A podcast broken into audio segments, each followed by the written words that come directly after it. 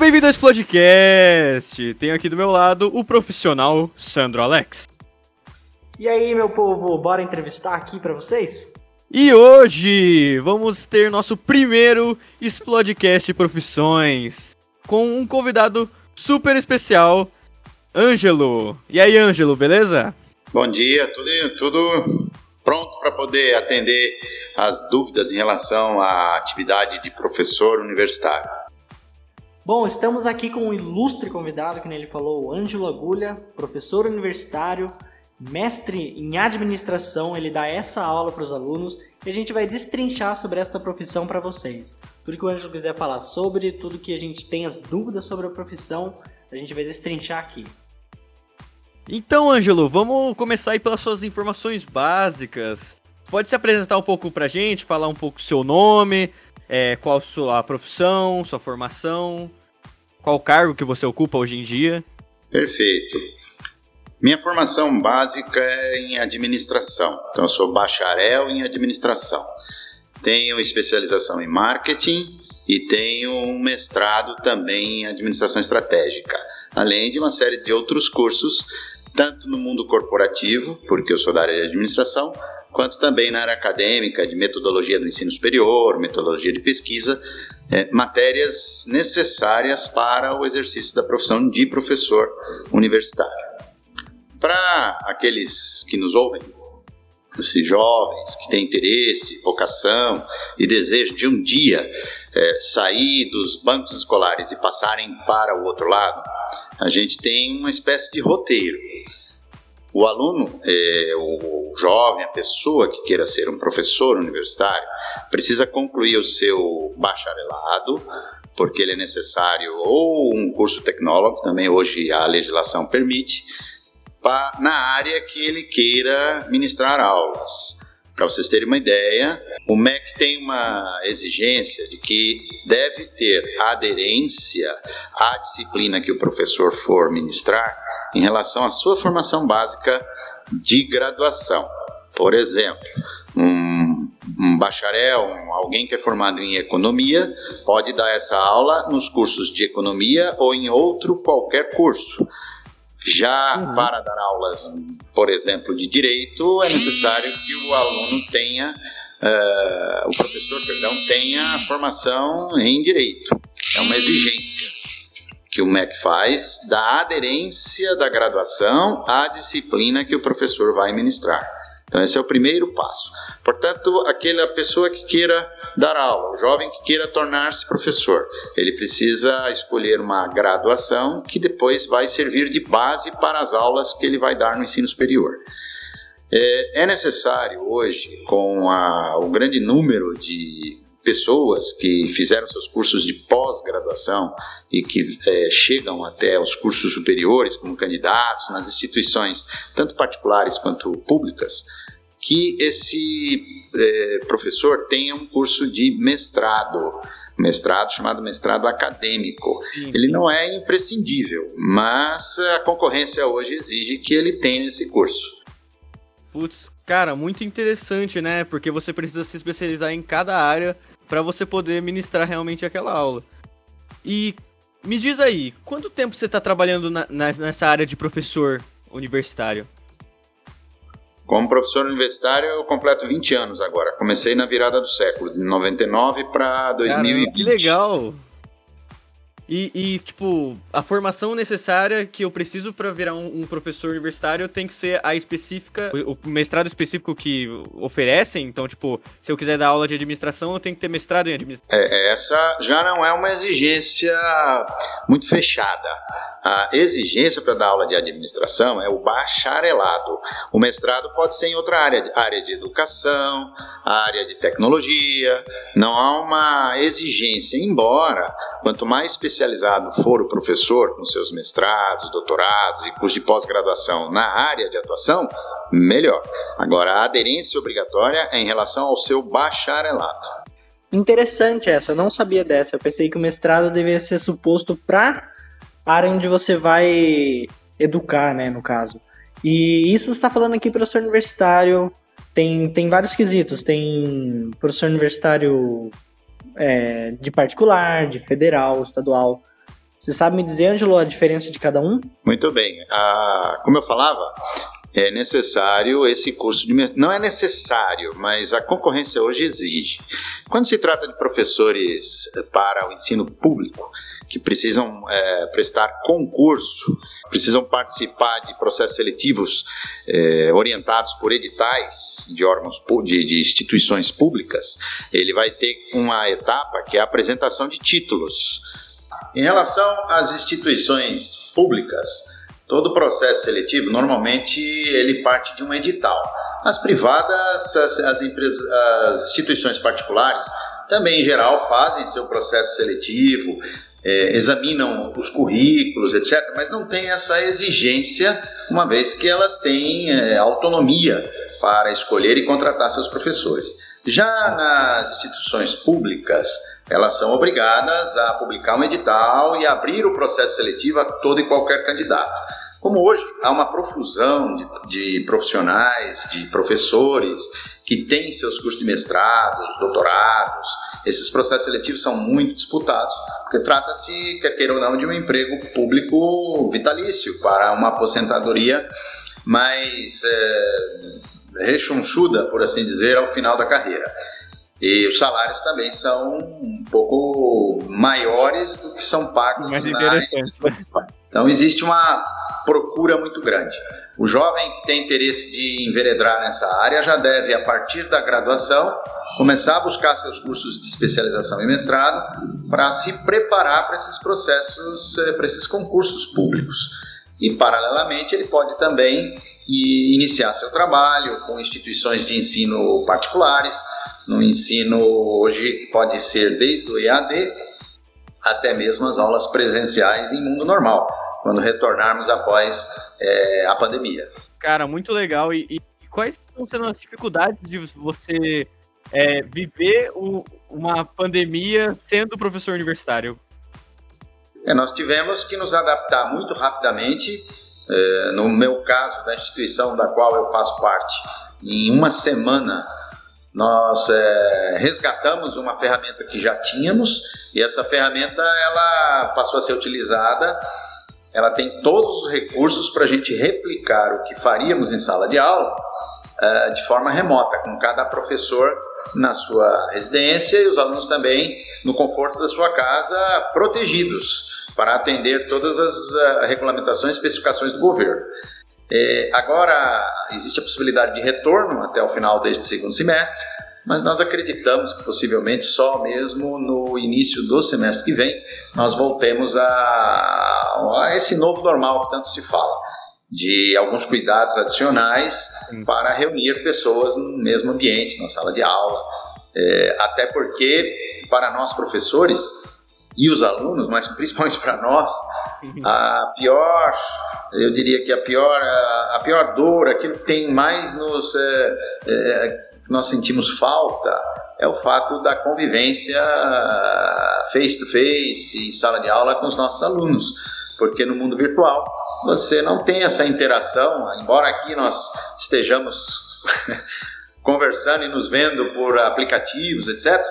Nós temos uh, na, na, nas aulas, às vezes, 30, 40, 50 alunos e não é possível visualizar as reações de todos ao mesmo tempo. Ainda, pelo menos nos nossos uh, sistemas, a gente tem a possibilidade deles participarem, mas não com, de uma forma calorosa. E realmente, na minha sala, por exemplo, ninguém liga a câmera para ver a aula, ninguém liga, todo mundo fica lá, só o personagemzinho. Você sente falta disso? Você vê essas pessoas, você não vê o rosto delas, isso te, te deixa triste, não deixa? Para mim, deixaria. Sim. Ah, o que motiva um professor, e isso eu falo em meu nome e de todos os meus colegas, é o calor humano, é a troca, é a interação. E quando a gente fala com a máquina, embora nós saibamos que os alunos estão do outro lado, que eles enviam uh, os joinha, os ok, etc., é totalmente diferente de você interagir olho no olho dentro da sala de aula. É isso que nos motiva diariamente a pisar numa sala de aula, é o contato humano. Caso contrário, nós ficaríamos atrás de um computador, gra gravávamos, gravaríamos aulas Há professores que até preferem esta forma, mas eu diria que isso é uma minoria, algo como 5, 10%. Com a pandemia, talvez a gente seja obrigado a se adaptar e começar. É, é, o meu caso, por exemplo, embora eu tenha 20 anos de experiência acadêmica, eu tenho 40 de experiência profissional. Então, quando eu comecei a dar aula, eu trazia 20 anos de experiência profissional, porque a minha área exige. Várias outras exigem, mas a minha prioritariamente. Como você vai falar sobre gestão, administração, de empresas, de empreendimentos, sem ter tido experiências práticas na sua vida. Essa, às vezes, é a única é, advertência que eu faço para quem é muito jovem e já envereda no mundo acadêmico, porque em muitos casos se afasta, no, na minha área específica, se afasta da, da, da prática do dia a dia, que é o que enriquece a troca de experiência numa sala de aula. O ensino evoluiu e mudou muito, e notadamente o ensino superior, nesses últimos 20 anos. Quando eu entrei para esse mundo, que comecei a dar aulas, nós eh, tínhamos uma, um represamento muito grande de profissionais que ocupavam cargos até de diretores em empresas, mas que não tinham nível superior. Esse universo, ao longo desses 20 anos, mudou completamente. Então, hoje eu encontro é, jovens, é, raramente encontro esse tipo de profissional que, às vezes, em muitos casos, é, é, mantinha uma discussão no setor de administração de igual para igual com o professor, porque nós trazíamos a parte teórica e eles a parte prática, que é fundamental. Hoje nós temos um, o, o universo de graduação reúne muitos jovens e que praticamente não têm ainda experiência profissional. O professor que é tão jovem quanto esses uh, alunos dele, eu diria assim, na faixa, não é preconceito, mas é um, por uma questão de experiência de vida, de 25 anos, 28 anos, 30 anos, é um bom professor, sem dúvida, porque mantém interlocução já que tem uma leitura é, mais adaptada a esta geração, mas às vezes lhe falta um pouco de experiência profissional. E a gente, por outro lado, tem, quando eu falo a gente, meus contemporâneos, nós temos bastante experiência e cabe a nós nos adaptarmos a essas gerações que têm chegado, que chegam cada vez mais é, é, antenadas, cada vez mais é, é, plugadas, ligadas, com, com acesso à informação muito rápido, e nós temos que nos adaptar e nos valer desses recursos, e não criticá-los ou dizer que é, eles estão aí para atrapalhar. Não, há uma nova forma de se ministrar aulas que passa por essa troca de experiências, passa por essa troca de competências entre os jovens e nós que somos um pouco mais experientes. Acho que esse é o grande segredo hoje para você ter um professor que a, a, atrai a atenção. Um professor que vai ficar ali monocórdio, repetindo conceitos, etc. Ele hoje praticamente ele é obsoleto, porque o jovem ele precisa de um dinamismo muito maior em relação a experiências de vida, histórias. A gente chama de storytelling, não é? É uma técnica de passar experiências uh, pessoais, etc., para que o aluno se, ele se sinta atraído para prestar atenção e absorver aquilo que é discutido numa sala de aula. Então é um novo modelo, sem dúvida, que chegou para ficar. Você acha que isso é uma vantagem, tipo, dos professores mais jovens atualmente, que é trazer esse, esse cargo de prender a atenção dos alunos de uma forma mais é, uma forma mais apurada do que talvez um professor que tenha muitos anos de, de, de experiência? É, tudo, Vitor, faz parte de uma adaptação. Os professores que têm muita experiência, se não se adaptarem à nova, a esta forma ou essa interlocução com os jovens, ele vai ter que se aposentar, ele vai ter que se lembrar da, das suas experiências passadas. Quando também muito jovem, quando eu digo muito jovem, quase igual ali com aquele grupo que ele dá aula, lhe falta um pouco da própria experiência de vida. Então, o ideal é o equilíbrio entre essas duas competências. Existe uma terceira competência, que é, a gente chama, no mundo acadêmico, de presença de palco, certo. que é saber se posicionar, saber trazer a atenção do aluno, usar o espaço de sala de aula. E também nós nos vemos hoje obrigados a nos adaptar porque esse espaço de sala de aula mudou radicalmente nesse ano. Uhum. Ele agora é neste mundo virtual. Então também tem, tenho que saber como lidar com a minha imagem, de que forma eu vou reagir e ocupar aqueles silêncios sepulcrais quando a gente faz uma pergunta hoje e o aluno nem sequer reage, etc. Então a gente tem que saber lidar com esses espaços e com esse novo, nessa nova forma. A performance teatral que a gente busca uns com mais proficiência, outros menos. Eu não me considero um professor extremamente performático, é, mas a gente procura trazer a, as experiências, aquilo que a gente quer contextualizar com dinamizações, com teatralizações, para que o aluno consiga se transportar para aquela situação que a gente procura descrever. E esse é o, é o, é o desafio, desafio nosso. Eu vejo muitos colegas que têm muito sucesso nessa interlocução com jovens, como eu vejo, eu vejo e sei de alguns que têm dificuldade em várias instituições. Hoje as redes sociais, elas não perdoam. Na medida em que você comete uma gafe, na medida em que você é, se equivoca ou que você é infeliz, seja numa abordagem, seja hum, em qualquer momento, se torna. É, primeiro que as aulas hoje são gravadas. E o aluno também pode, nas minhas aulas ele pode, é, presenciais, ele sempre pôde gravar o quanto ele quis, seja gravação é, de vídeo ou até mesmo de áudio. Nunca proibi que os alunos gravassem.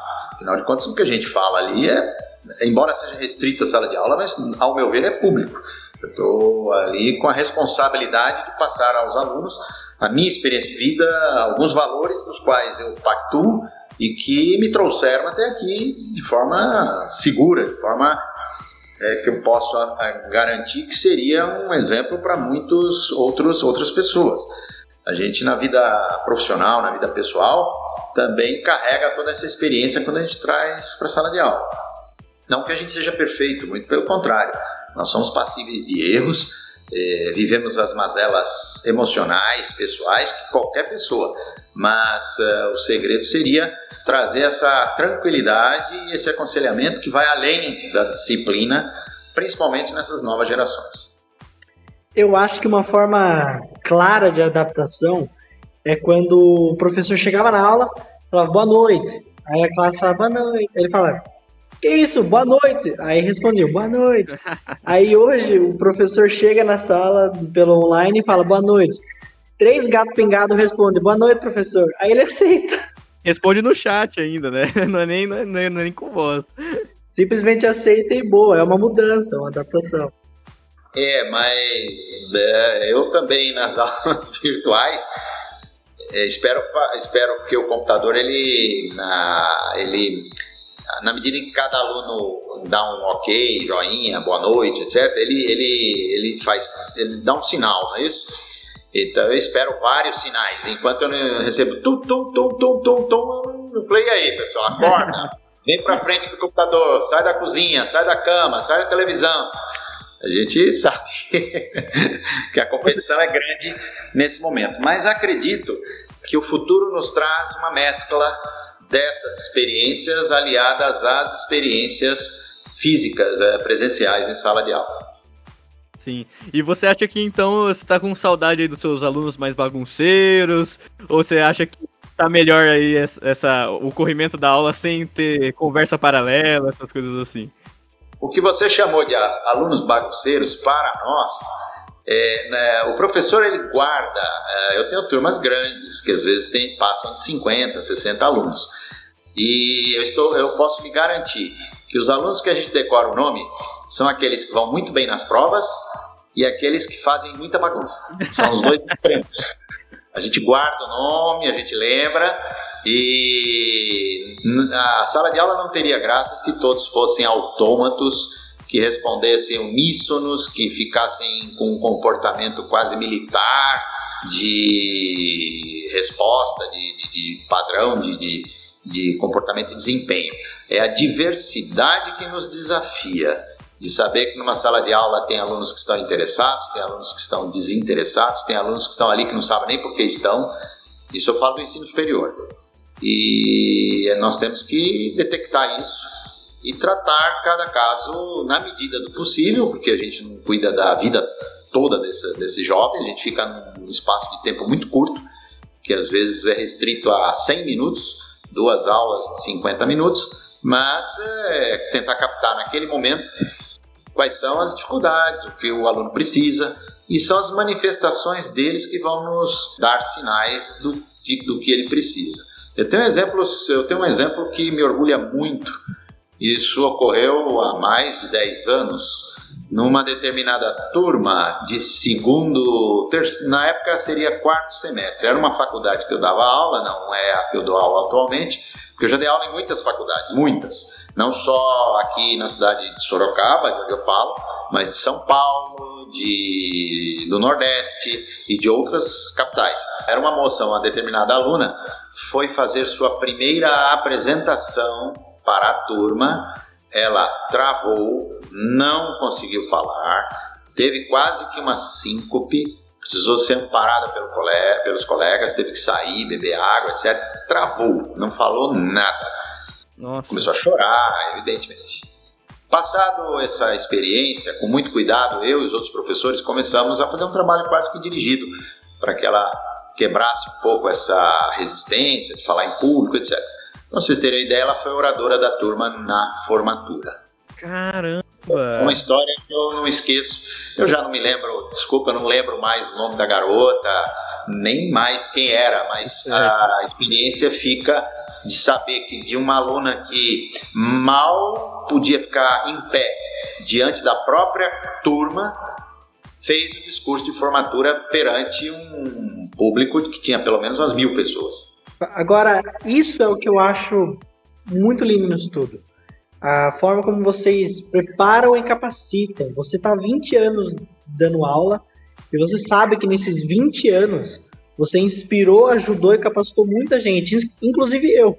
Ângelo é meu professor, ele lembra meu nome, não quero saber por qual dos dois extremos, mas ele me capacita, me inspira. Então, eu acho que isso é lindo da, professor, da profissão de professor. E como ele inspira e me inspira até hoje, sabe? Ah, obrigado. É, eu tenho muitos exemplos e é o que. É, bom, são 20 anos, meus colegas, é, eu digo na instituição que eu atualmente ministro, nós já estamos recebendo agora uma leva de ex-alunos, que a instituição, coincidentemente, também tem 20 anos. E nós já estamos recebendo uma leva de ex-alunos e que eram dos dois grupos, viu? Tanto do grupo que ficava recebendo a baba, né, saliva do professor no rosto, quanto aqueles que ficavam lá no fundo. Nós temos aqui representantes dos dois grupos e que já começam, iniciam a, a sua caminhada no ensino superior. Então, nossa instituição, e, e que foram cria da própria instituição, chegaram agora para dar esse sangue novo de equilíbrio entre as gerações anteriores e as novas, já como professores mesmo. Eu acho legal você falar isso porque eu tenho um eu tive um professor no meu ensino médio que o nome dele era Guto, se ele estiver ouvindo aí, um abraço. Ele estudou na mesma, na mesma escola que ele dá aula hoje em dia. E ele, era muito engraçado a relação com os outros professores, porque você via que ele tinha uma relação bem de respeito, todos os professores eram mais superiores para que ele, né? E ficava bem acuado em relação aos outros professores e uma posição meio de respeito, sabe? Eu achava muito engraçado ver isso, porque ele era um professor muito jovem, a gente se identificava muito com ele.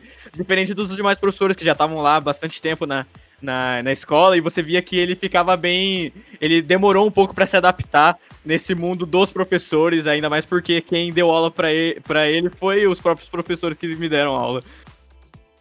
É, é, é, esse fenômeno tem ocorrido aqui agora. Mas eu posso dizer que esses jovens que estão chegando não tem mais esse, esse pudor, não. Eles já chegam, são bem amparados, bem recebidos, e a gente dá toda a liberdade também para A gente brinca muito em sala de. A sala dos professores, pelo menos eu já frequentei muitas salas de professores. Já frequentei sala de professores que eu evitava de ir para a sala dos professores preferi ir para a cantina, fazer meu lanche, etc. Por outro lado, ah, e aí ao, longo da carreira, esse é um outro detalhe que não serve só para a carreira dos professores. Conforme nós vamos adquirindo, isso é que eu às vezes eh, tenho um pouco de. Eu, eu, tenho um certo receio de quem escolhe às vezes a carreira é, pública, porque a carreira pública é muito estática e existe a estabilidade de emprego. Então, se você trabalha numa, numa determinada repartição, provavelmente você vai ficar ali quase toda a sua vida e vai conviver com aquelas pessoas a vida toda. Imagine se o ambiente não for bom, tiver uma ingerência política muito grande. A pessoa, ao ir ao trabalho, vai sofrer. E quem é da iniciativa privada, num primeiro momento se submete, porque está começando, aprende, etc. Mas chega uma certa fase que a gente começa a escolher onde a gente quer ficar, onde a gente se sente bem, e é uma fase que eu atravesso hoje. Se eu tiver que trabalhar num local, num lugar que eu entender que é, o ambiente não é propício, de que não é sadio para a convivência entre aqueles profissionais e até mesmo o tipo de trabalho que a gente viria a fazer, eu não ficaria ali. Então a gente já pode escolher. E eu posso dizer que a, a sala dos professores é outra coisa que a gente tem sentido muita falta. É a convivência com os colegas, que ela é muito rica. Nós brincamos uns com os outros, mas nós aprendemos o tempo inteiro. E é um espaço muito divertido a ponto de, em alguns intervalos, vez por outra, a gente ter que se lembrar que tem que voltar para a aula. De tão animada que está a conversa, é, é, que é o que nos faz sair, geralmente o ensino superior se dá no período noturno. Então, nós estaríamos no calor da nossa família, nós estaríamos junto com as pessoas que a gente ama, e por qualquer motivo nós estamos, é, qualquer estímulo, e principalmente o estímulo pessoal, né, mais do que o financeiro, até porque a remuneração ela não é compatível com todas as obrigações e responsabilidades que a gente tem. Mas então ela não é o fator prioritário. Eu conheço determinados profissionais que, se dessem aula de graça, não faria diferença nenhuma no orçamento deles. E, no entanto, estão ali para dividir essa experiência com seus alunos, com os colegas, etc. Porque o fato de nós é, exercermos essa profissão, ela nos traz frescor o tempo a todo tempo nós aprendemos novas coisas, nós desenvolvemos novas coisas, nós estamos num constante processo de aprendizado. Vai aí a grande dica de quem é candidato quem queira vir para a área acadêmica é de que o professor numa sala de aula é o que mais aprende. Então quem gosta de aprender será um excelente professor, porque a gente não para de aprender um minuto. E eu sempre digo isso aos alunos, eles só vão entender um pouco mais lá para frente. Sejam curiosos, perguntem, não deixem passar as oportunidades, porque é esse momento que você tem de tirar suas dúvidas, de crescer, de compreender um pouco melhor esse mundo que nós vivemos, cada vez mais competitivo. Ah, eu dou uma disciplina nos cursos de MBA, que é uma disciplina da qual eu não é que eu me orgulho, eu, é um desafio toda a turma que eu pego, porque essa disciplina se chama Visão de Futuro e Tendências de Negócios. Então nós discutimos em sala o que não existe ainda. Caramba! É um mundo que não está aí ainda. E é uma viagem muito louca. Parece que a gente está fumando maconha, de tão doido que é o negócio. Porque nós viajamos literalmente naquilo que não existe ainda. Negócios que ainda virão, quebras de paradigmas, é uma das disciplinas que é, já não é no nível de graduação, já é no nível de especialização MBA. Então, o universo dos alunos também é um pouco mais maduro, mas não tão mais, viu? Já eu me lembro quando eu fiz esse curso há quase 20 anos, eu era o caçula da turma, eu tinha lá meus 40 anos e era um dos caçulas. Hoje eu encontro inúmeros jovens de 24, 25 anos já numa sala de especialização. E eu achei interessante que você comentou um pouco sobre remuneração, inclusive é, para o pessoal de casa e que pretende fazer, é, pretende seguir nessa área de professor universitário. Eu queria perguntar para você, sabe qual que é a média salarial hoje em dia de um professor universitário? É, existem duas linhas. Se você pensar no ensino público, ele deve começar com um professor é, iniciante em carreira, etc com algo em torno de 7, 8 mil reais para 40 horas de dedicação. E que pode chegar até 14, 15 mil se for uma instituição federal, ou as principais Legal. estaduais, no nosso caso, do estado de São Paulo. Já na iniciativa privada, nós temos de tudo. Temos professores que chegam até essa remuneração, mas eh, quando nós falamos em escolas particulares, eh, essas instituições visam lucro, é natural. Então a remuneração ficaria em torno de metade do que é essa remuneração que eu falei para vocês. Como eu falei, tem professores que eu sei que, pelo que ganham, era melhor ficar em casa assistindo um jogo de futebol. Mas eles não sustentam, vêm para a instituição, para a faculdade, só mesmo para conviver com os alunos e com uh, esse ambiente. Esse ambiente acadêmico, quando positivo, é extremamente enriquecedor.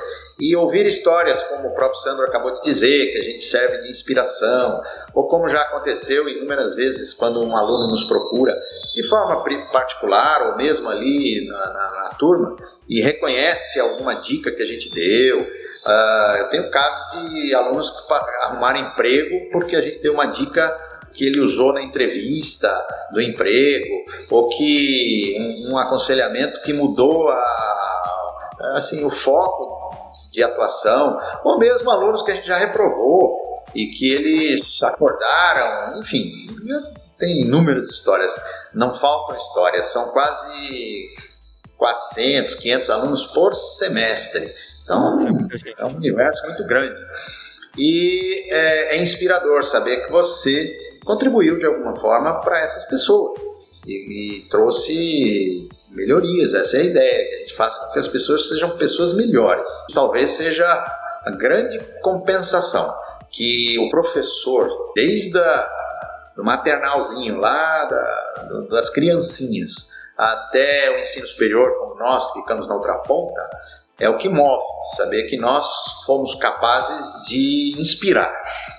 Na, não todos, alguns mais, outros menos, mas se tiver um, dois entre esses 300, 400 que você consiga mudar a vida dessas pessoas, você já moveu um grãozinho de areia dentro da sua responsabilidade. Tem um professor que o Ângelo conhece, foi professor meu de marketing também, é Silvio Buria.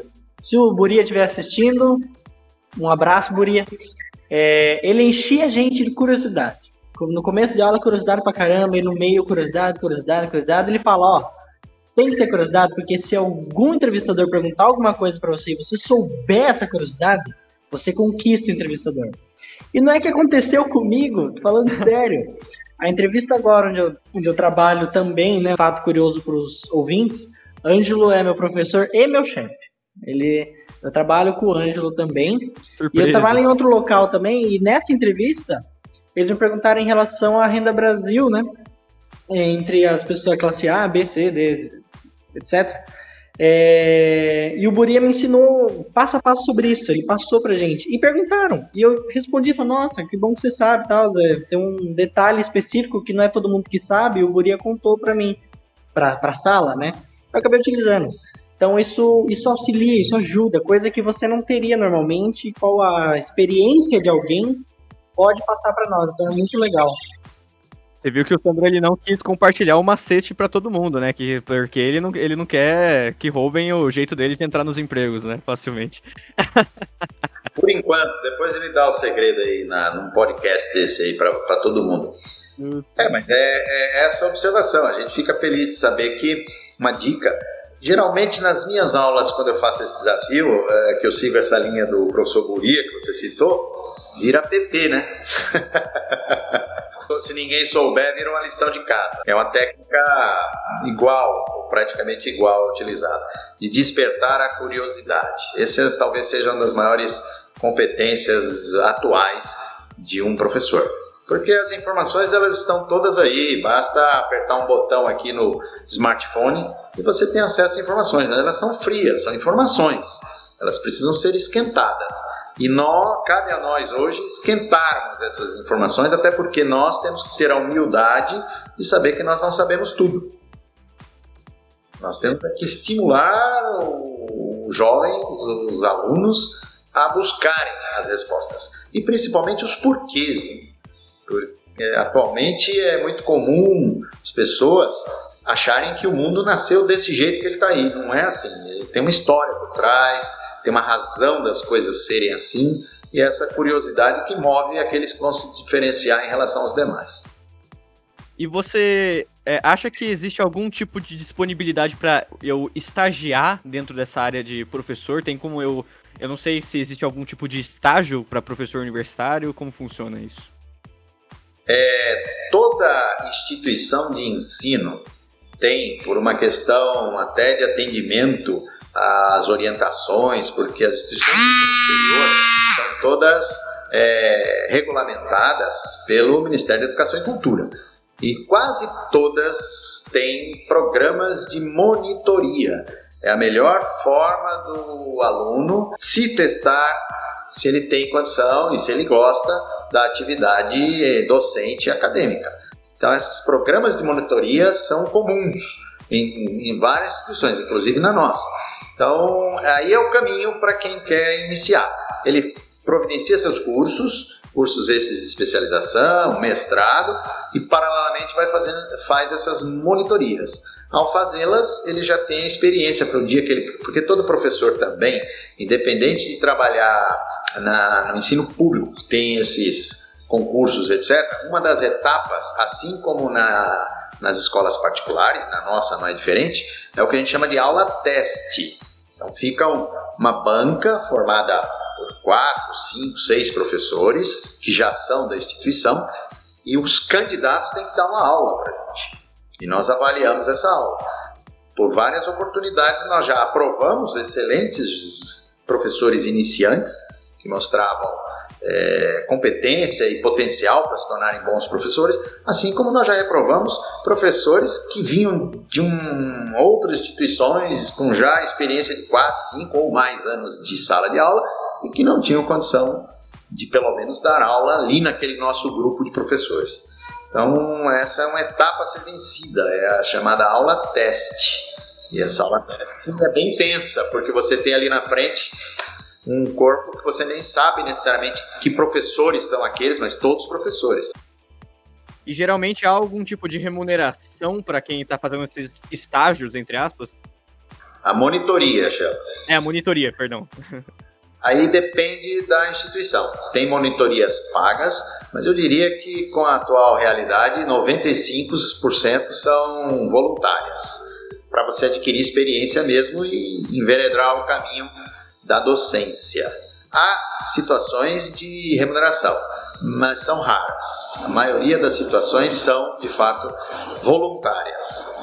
E agora, em questão de uma pessoa que tem a sua formação, tem a em administração, fez o bacharelado no que ele quer especializar, fez monitoria, mas acabou não se tornando um professor universitário, né? Talvez não em questão de conseguir ou até querer, o que, que ele pode, com que ele pode trabalhar com essa formação? Em quais áreas ele pode se encaixar com essa, com essa formação que ele necessita ter previamente? Não, mas aí o mercado para o administrador talvez seja um dos mais amplos que existam no mundo, porque o administrador ele pode trabalhar na, na, na, no poder público, ele pode trabalhar na iniciativa privada, ele pode trabalhar em qualquer, qualquer das áreas é, da, da, da, de uma organização, que não precisa ser uma empresa, pode ser uma ONG, pode ser é, uma fundação sem fins lucrativos, porque todo empreendimento requer administradores. E a administração, como qualquer outro curso, tem a sua importância, a sua valorização e cabe aos profissionais darem essa importância, essa valorização. Nós sabemos de pessoas que fazem um curso superior de administração e que não saem da, da, da, da vamos dizer, do extrato operacional de qualquer organização. E sabemos de outros que se tornam CEOs, diretores, eh, gestores estratégicos. Depende do foco do profissional. Isso serve para qualquer profissão, não é só o administrador. Na área de economia, na área de saúde, na área de engenharia, etc. Você pode fazer um curso de engenharia e ficar a vida toda como um engenheiro é, júnior, um engenheiro assim, operacional. E você pode se tornar também um CEO na área de engenharia, de uma empresa de engenharia, de uma empresa de tecnologia, enfim. É, isso vai do investimento que cada um possa dar. E com formações de especialização, é, mestrado, etc., você tem um mercado amplo.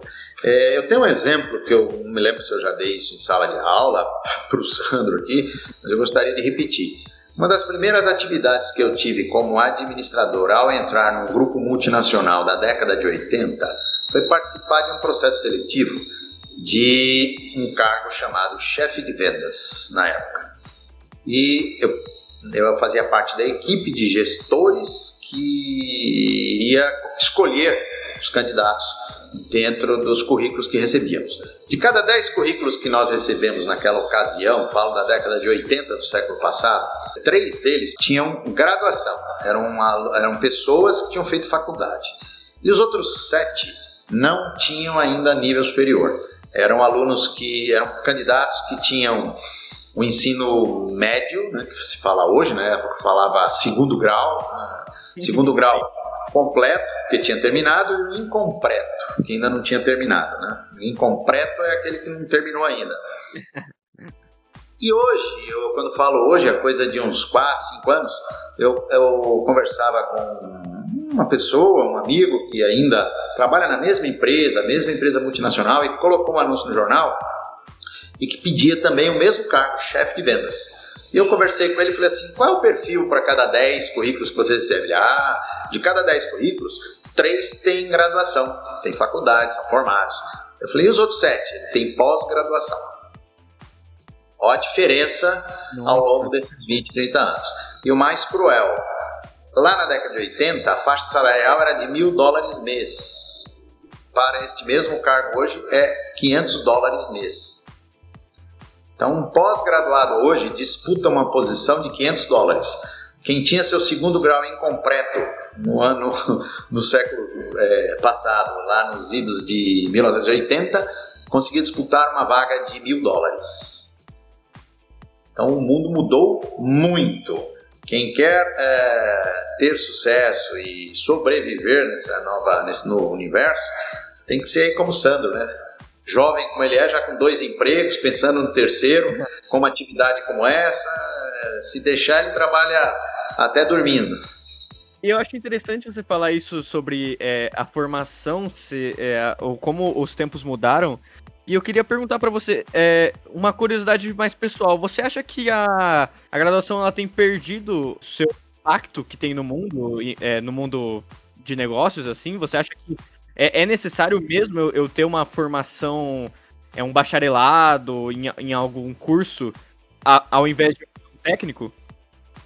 Vitor, a, a, pessoa, isso qualquer jovem hoje, ele tem que perceber que ele não vai para a faculdade para pegar um título e dizer eu sou bacharel em administração. Porque a hora, a hora H, a hora que vai contar é quando ele se colocar diante de um entrevistador seja ele presencial, seja ele de uma empresa pequena, de uma empresa média, grande, de uma multinacional, e ele poder se desempenhar independente dele ter ou não a formação. Tem inúmeros cargos, inúmeras empresas que não fazem questão de olhar. Eu me lembro que quando eu entrei para trabalhar no meu primeiro, a minha primeira emprego multinacional, eu não levei documento nenhum. Eu não levei comprovação de que eu tinha título na faculdade, etc. Isso ficou patente na conversa comigo no, na minha entrevista, uhum. que eu tinha, é, eu trazia essa bagagem. Então, o ensino superior, ele é uma condição. Eu, eu às vezes critico alguém que diz, ah, mas eu não consigo um emprego que exige no mínimo ensino superior. Aí eu digo, mas você quer esse emprego? Quero. Então você vai ter que ter um nível superior. Mas não é só ter o diploma, vir para a faculdade, sair com o canudo que tem lá é, atestado que você você, você fez, não, né? Você veio para a faculdade. O importante é se dispor, é dispor do seu tempo. Se eu vou para a faculdade, desliga o, assim, desliga o celular quando eu digo, se concentra naquilo que você está fazendo. É o seu tempo, é a sua energia. Para depois você não ficar quatro anos, ter o título e numa entrevista não ter consistência. Eu já entrevistei um, um candidato uma vez, era até uma moça, uma candidata, que no currículo dela tinha já passei oito meses em intercâmbio no Canadá. E no meio da conversa eu mudei para o inglês. E ela travou, ela não me respondeu. Aí eu fiz uma nova pergunta, ela travou de novo, não respondeu. Aí eu falei: Você não escreveu aqui que você passou é, oito meses no Canadá, em intercâmbio de idiomas, etc., numa família, conviveu? É, mas eu tenho vergonha, não sei falar inglês direito. Então tira do currículo. Percebe? A pessoa fez um, um intercâmbio, investiu dinheiro, investiu oito meses da vida e não aproveitou nada.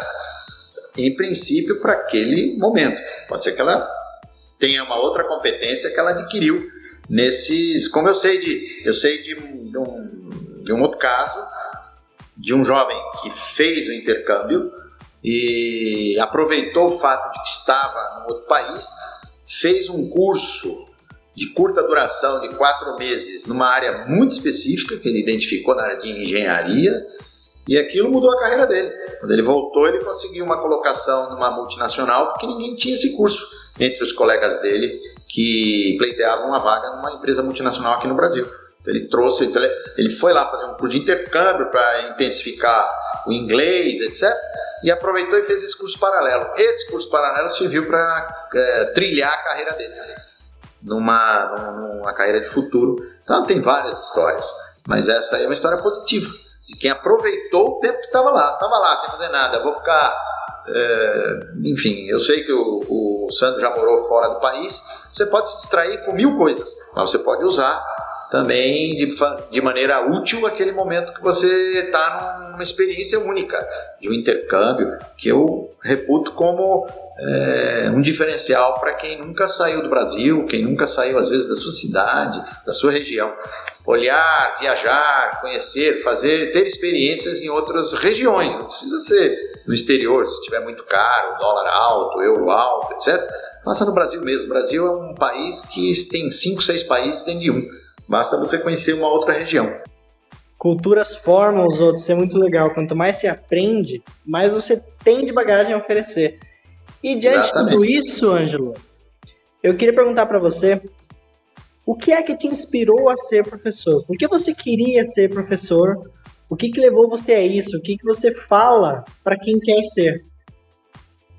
É, no meu caso específico, talvez uma tradição familiar. Minha mãe, ela não atua mais, mas já foi professora.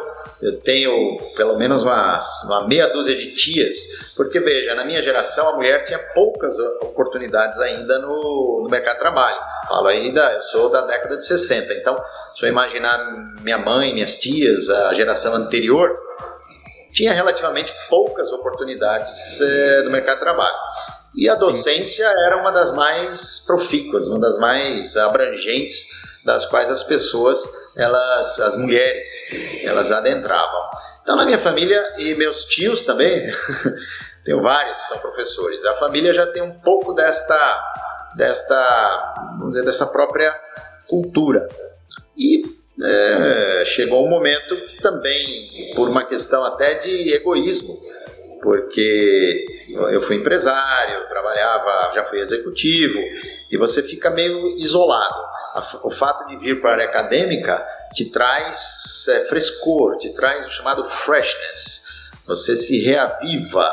Então, um pouco até de egoísmo. E, e, não, e por que não dizer um pouco de egocentrismo, de saber que você está numa sala, num ambiente com 70 pessoas e você é o cara, está ali na frente. Você pode até não ser bom, você é o cara que está ali para aquela turma. Então tem um pouco disso, não, não vou dizer, talvez é, com muita, muita tranquilidade a gente diz isso hoje. É um pouco de vaidade, sem dúvida, né? não há porquê. É, e esse, principalmente esse papel de trazer e melhorar, mudar a vida das pessoas. A gente tem essa inspiração. Quem não tem isso, não tem esses componentes, possivelmente vai até maldizer a atividade docente. Ah, isso aí. Eu conheço muitas pessoas que não têm essa vocação e nem por isso são maus profissionais. Eles contribuem de outra forma na sociedade. E o que você diria para alguém que quer ser um, profissional da educação? Precisaria avaliar se ele tem essas aptidões, se ele sabe que ele vai trabalhar muito intelectualmente não é isso? Não é porque a gente dá aula quatro meses por ano no primeiro semestre e outras quatro no segundo semestre que a gente trabalha pouco. Não trabalhamos pouco. A gente tem todo um trabalho de retaguarda para estar preparado naquele momento da sala de aula. Esse pacote de competências a serem desenvolvidas. E a, a, a, pessoa ela tem que verificar isso, se ela tem essas competências, se ela tem tudo isso que eu pontuei desde a dedicação, desde a vocação, e porque você vai não ser necessariamente remunerado por todo o esforço que você faz. Vejam os professores do ensino fundamental, ensino médio, etc., a remuneração que é dada no Brasil e a valorização. Você fala é, em, em por exemplo, é, qual é a valorização que se tem ao professor. É bem diferente de outros países. Sim. Mas isso vai mudar e um dia nós seremos reconhecidos. É, hoje eu soube do falecimento de um professor emérito conhecido no Brasil inteiro e o Brasil inteiro, todas as pessoas que durante quase 30, 40 anos que ele foi professor, é, estão hoje homenageando a, a tudo que ele já fez na vida. Então, talvez isso seja o verdadeiro prêmio, muito mais do que uma conta bancária. Conta bancária até um traficante tem. Gostei desse final, gostei desse final, me tocou. Ângelo, então, muito obrigado por você ter participado aqui do Explodecast. A gente agradece muito a sua disponibilidade. Eu sei que você já está aí na correria do trabalho, e mas muito obrigado mesmo pelas informações. Eu acho que você agregou muito para quem pretende seguir nessa carreira aí de professor universitário, e eu acho que vai dar mais um norte para quem pretende seguir nessa área mesmo. Tá certo. Eu que agradeço a oportunidade. Sucesso para vocês nesse podcast, nesse canal que vocês desenvolveram. É o futuro. Quando é que eu ia me imaginar é, numa conversa com essa, com dois jovens, com esses instrumentos que nós estamos usando, com essa possibilidade de difusão dessas ideias mundo afora? É, há 20, 30 anos isso era impensável. Eu sou de um tempo que não tinha sequer celular. Imagine, Sim. não tinha nem telefone sem fio. Imagine hoje um smartphone como nós temos nas mãos. Tá certo? Grande prazer, Vitor. Sandro, mais uma vez, obrigado por essa oportunidade e estamos sempre à disposição. Eu que agradeço, eu que agradeço. Obrigadão, Angelo. E muito obrigado aí por você que está nos ouvindo aí. Então fique esperto aí com as dicas que o Ângelo deu. E se você quiser ser um professor universitário, estude bastante e siga as dicas aí que o Ângelo deu pra gente, viu? Muito obrigado você por ter ouvido a gente e nos vemos na próxima segunda-feira. Até mais!